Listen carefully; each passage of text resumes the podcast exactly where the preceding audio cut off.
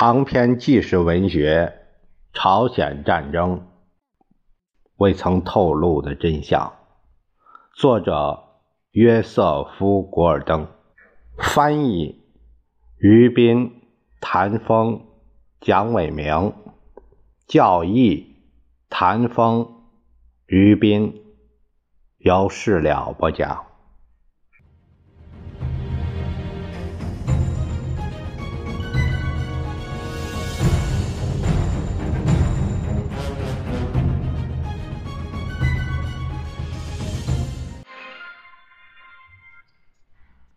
我们继续第十五章的内容。接下来的题目是：我真为那些中国佬惋惜。陆战队陷入困境的消息很快就传到了世界的那边。在加利福尼亚德尔马营海军陆战队训练中心，一一位军官冲进了司令官。梅里尔·特文宁准将的办公室，将军，电台收到一条消息，说中国人包围了陆战一师。陆文宁从办公桌上漫不经心的抬起头来，年轻人，我只能说，我真为那些中国佬惋惜。十一月二十七日晚些时候。史密斯终于从阿尔蒙德的指挥部收到了一些命令，要他把他的一个团调回下界于里，以解救水库东面的陆军部队。这对他来说难以置信。我的上帝！当时我们自己正受到中共三个师的攻击。我们显然是遇到了一支强大的军队，但在两天的时间里，我们没有从军部得到马上撤退的命令，所以除了进行防守之外，别无选择。因为不经上级允许，我们不能撤退。在史密斯看来，阿尔蒙德、麦克阿瑟和他们的参谋人员们。都已经是束手无策。每隔四个小时，我们就向第十军报告发生的情况，但他们显然是惊呆了。他们对中国人大举进攻，这一直做不了判断，他们不得不调整他们的想法。直到十一月二十八日晚些时候。史密斯才接到命令，要他把全部军队撤至下碣隅里，并向沿海地区前进。他们用了两天时间才琢磨过来。史密斯愤愤不平地说：“定制两个陆战团撤退计划的命令，终于放到了师作战处。”阿尔法鲍泽上校的野战办公桌上，他随即把它交给了他的执行军官约瑟夫·瓦恩科夫上校。我的天哪！我必须去找一本参谋手册。我从来没有碰到过陆战队会参与后退和撤退行动的事情。史密斯将军也没有遇到过。计划完成后，鲍泽和瓦恩科夫把他拿来交给了史密斯。他的指挥所设在一间废弃的朝鲜的茅屋里。讨论计划时，有人使用了“退却”这个字眼。退却不是一个在陆战队指挥所里谈论的字眼。史密斯根本不愿听到他。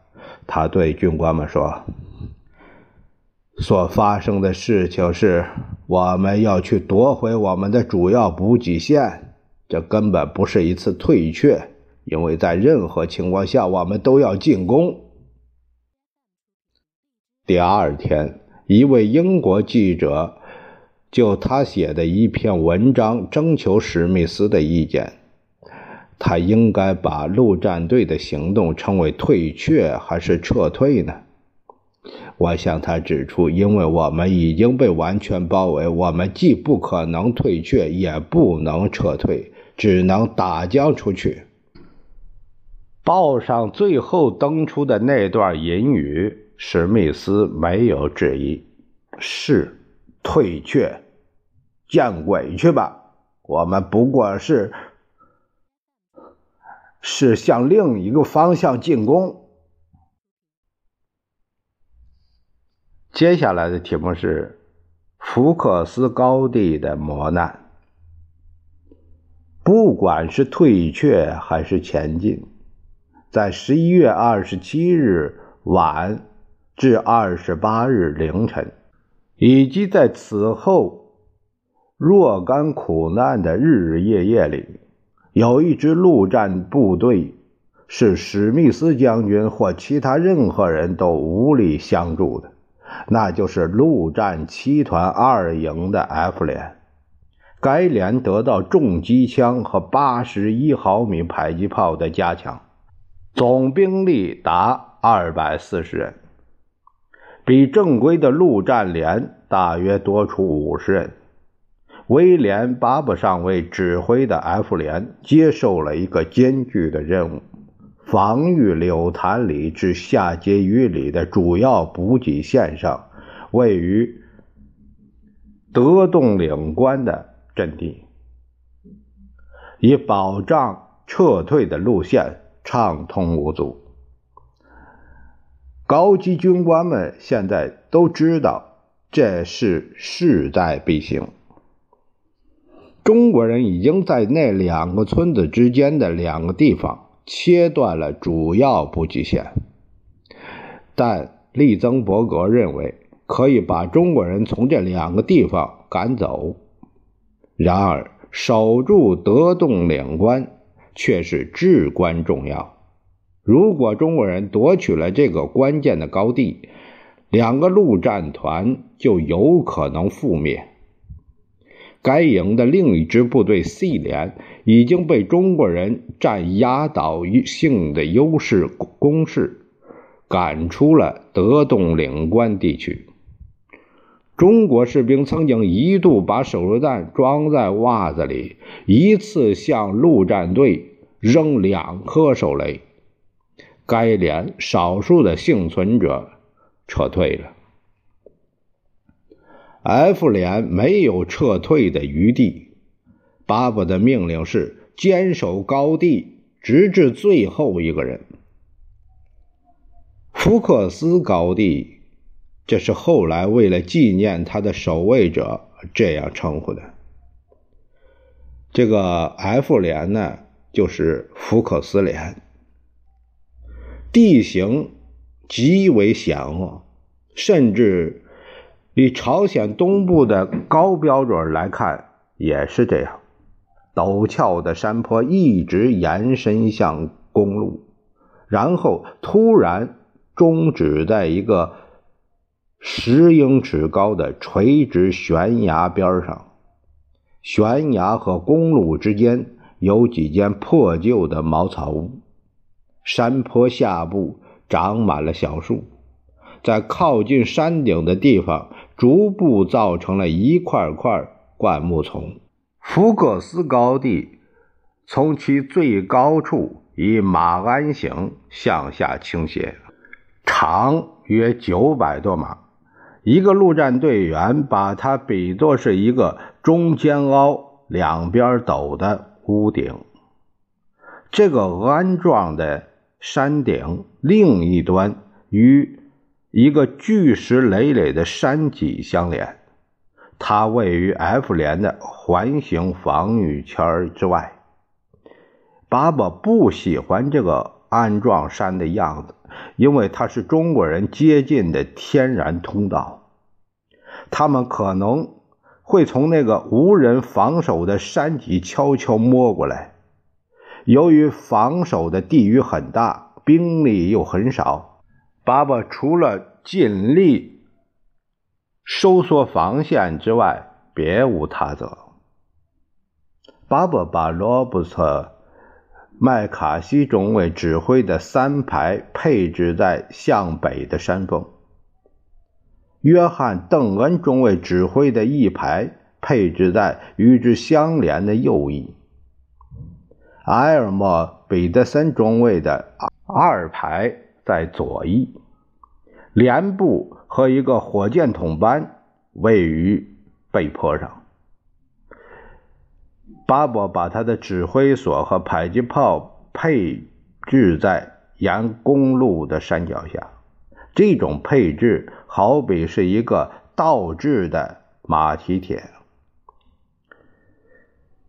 巴布的小分队在底部镇守空档。巴布还命令在白天派出巡逻队，防止中共部队破坏主要补给线的企图。正如陆战一师别处的部队一样，夜晚的酷寒比白昼更为清澈肌肤。军官们对阵地并不完全满意，但要固守这个阵地的话，需要一个整营。高地上土质坚硬，陆战队只能挖些浅坑做工事。当陆战队为夜晚掘好据守时，所有人都预料到中国人会在拂晓前进攻。麦卡锡中尉记起了半句儿旧时军训课上的话：“月光对防御者有利。”他想，也许吧。但不管月光给他带来什么好处，都无法补偿。零下几十度的严寒给听觉带来的影响，要么把耳朵遮上，要么就冻坏。哨兵都是聋子，没有耳朵的半拉哨兵只有眼睛，这对防御者来说毫无裨益。沉沉夜幕中，士兵们可以听见柳潭里周围酣战不止，但 F 连周围动静全无。实际上，这天晚上静的反常，以致麦卡锡在午夜时分唤醒了各班的班长，要他们更加警觉，尽管他们都给冻僵了。凌晨二时三十分，马鞍尽头的山脊上火光熊熊，机炮连天，枪声、军号的啸鸣声、军队的喊叫声，使陆战队员们匆忙地爬出睡袋。他们真来了！一个年轻的一等兵情不自禁地喊道：“正如巴布所担心的那样。”中国人在头一次冲锋中便越过了长长的安装地带，他们的白色军装使他们在雪地中难以被发现。中国人第一个冲击波的目的是要在第二排、第三排之间打进一个楔子，但三名陆战队员坚守在结合部，并绝不弃守。其中一位是身材高大、二十一岁的二等兵赫克托·卡弗雷德。他站起身来，不慌不忙，稳稳瞄准迎面冲来的中国人。另一名二等兵肯尼斯·本森，这名后备役的军人现在正在打一场正规战。他蹲在。卡弗雷德身下的一个坑里，拼命拉动他的勃朗宁步枪，冻住了那个枪栓。卡森简直不敢相信自己的耳朵。卡弗雷德的步枪每响一下，他都能听见卡弗雷德咕哝着一个字儿：“nine, ten, Eleven, twelve。卡弗雷德的枪卡住了，他怒吼一声，向前跑了几步，然后把那卡的不能用的 M 一步枪扔向中国人。他抓住卡森的肩膀说：“咱们走吧，卡森，到那边，到那上面去。”他们跌跌撞撞的来到山上的一个掩体，那里的人不是死便是伤。给我一支步枪！卡弗雷德喊着：“谁能给我步枪？我的枪坏了。”一个伤兵把一支 M 一步枪扔给了卡弗雷德：“你来射击，我给你压子弹。”他开始在掩体中搜罗枪支，并把弹匣安在弹卡上。卡弗雷德再次站起身来，使自己暴露在工事外面，朝中国人打完了一支又一支步枪中的子弹，只是在把空枪换成压满子弹的枪时，才停止了片刻的卡顿。中国人又寄出了手榴弹。据海军陆战队史学家菲利普·皮尔斯说。掩体中的一些士兵抓起了挖工事的工具，就像使用垒球棒一样挥舞着它们，把手榴弹挡开。但也有些手榴弹没有被挡住，有两枚手榴弹落到了卡夫雷德的脚边，两次他都踢开了它们。有一枚手榴弹越过他，落到了伤员中。卡弗雷德猛然扑过去，抓起手榴弹往外扔。手榴弹在完全离开他的手指前爆炸了，他的手掌被弹片削成了一块块肉，一根断指飞落在地上。这个下面作者有个注解说，卡弗雷德的英勇行为使他获得了荣誉勋章。现在陆战队是用挖工事的工具、刺刀、枪托、拳头在作战。双方士兵在雪地上纠缠厮打，互枪脖子，竞挖眼珠，残忍至极。不胜者则亡。陆战队胜了。天际露出第一缕晨光时，中国人吹起了尖啸的收兵号，攻击者脱离了接触，急急忙忙撤至山中。六时三十分，福克斯高地上又平静如初。他们清理了陆战队阵亡者的尸体，把他们十个一行排成两行。看护兵 Jim 莫里希在检查死者的身份牌时想，把死难者整整齐齐的排好，这才向陆战队。他停了一下，让那萦绕心头的丧葬号音在他脑海中响过。但是，F 连的厄运才刚刚开头。接下来的题目是：中共军队继续进攻。十一月二十八日这一天，从早到晚，F 连阵地周围轻武器声彼此起伏，但中国人一直没有发起新的攻击。F 连除二十人阵亡外，还有五十四人负伤，弹药亦将告罄。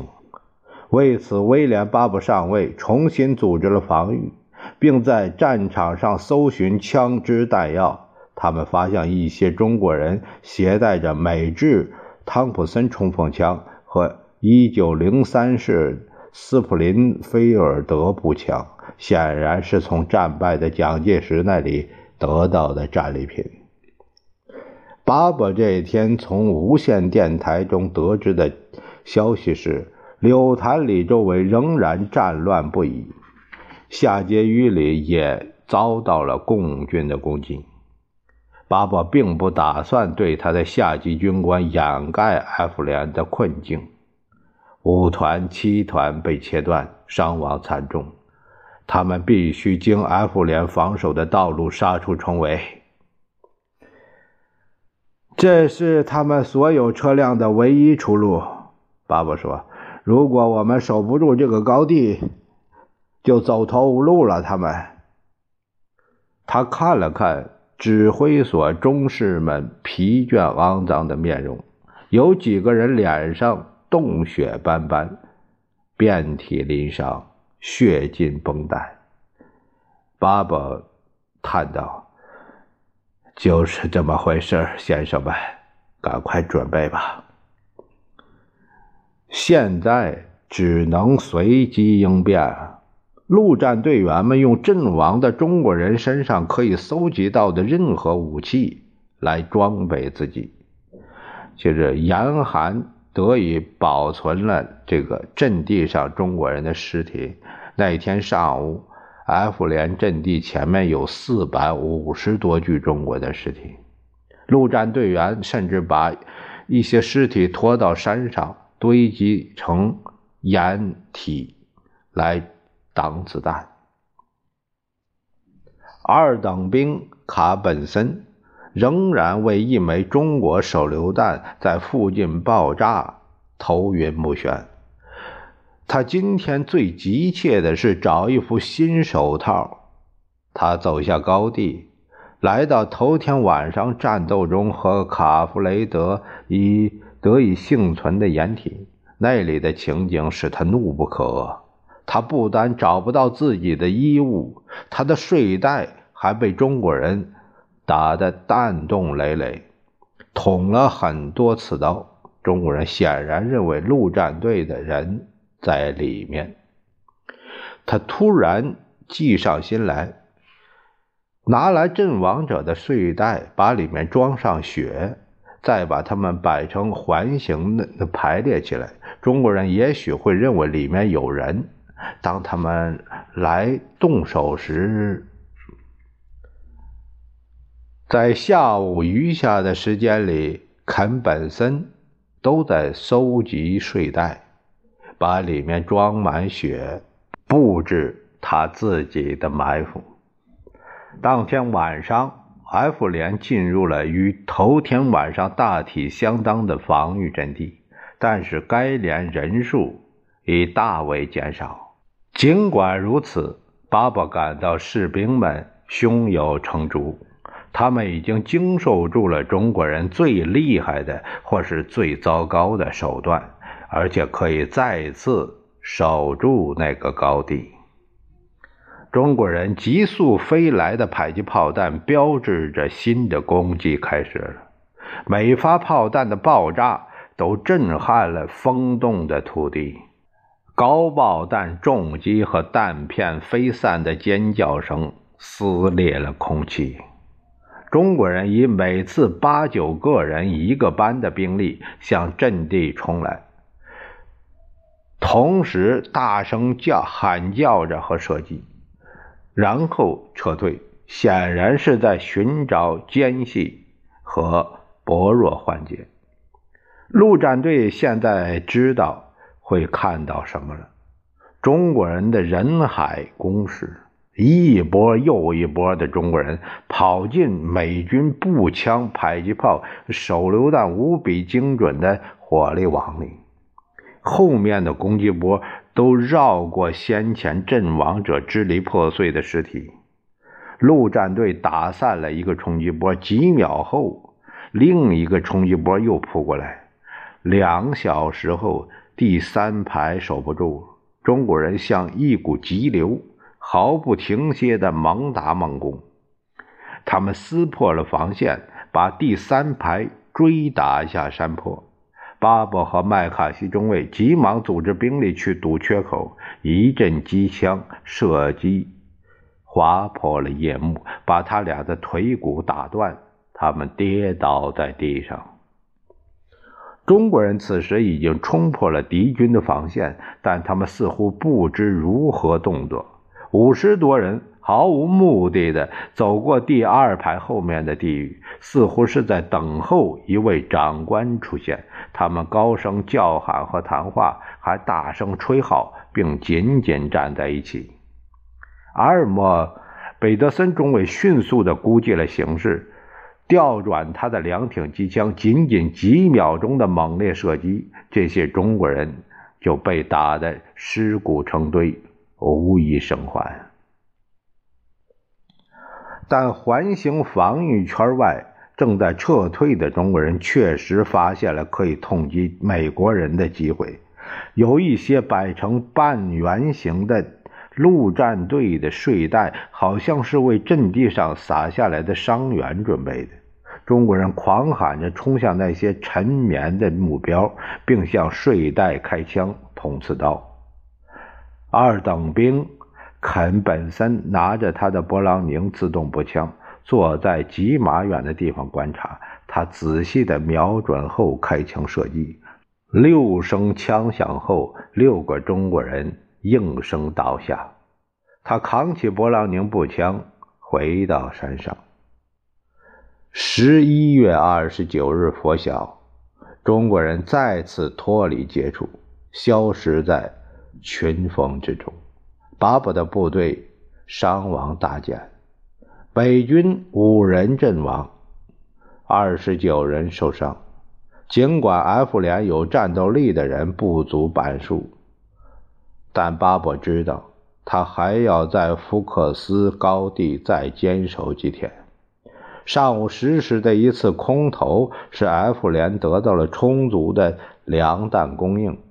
该连。连续三天晚上绝好据守。这天晚上，中国人一直与之保持距离。他们时而吹号，好像表示要进攻；时而打冷枪冷炮。但最令人恼火的是，他们用扩音器喊话：“F 连，你们被包围了！我是陆战十一营的一个中尉。”中国人会给你们暖和的衣服、良好的待遇，投降吧！F 连一位步枪手忍无可忍，大声喊着：“打一发照明弹，我要和那个狗崽子谈谈。”一发照明弹划破了夜空，这位步枪手把 M 一步枪中的子弹。就朝着那个喊话的大致方向打过去，以后再也听不到喊话了。尽管如此，F 连仍然位于一座被成千中国人包围的孤山上，陆战一师的其他部队则在他们下面通过，转向安全地带。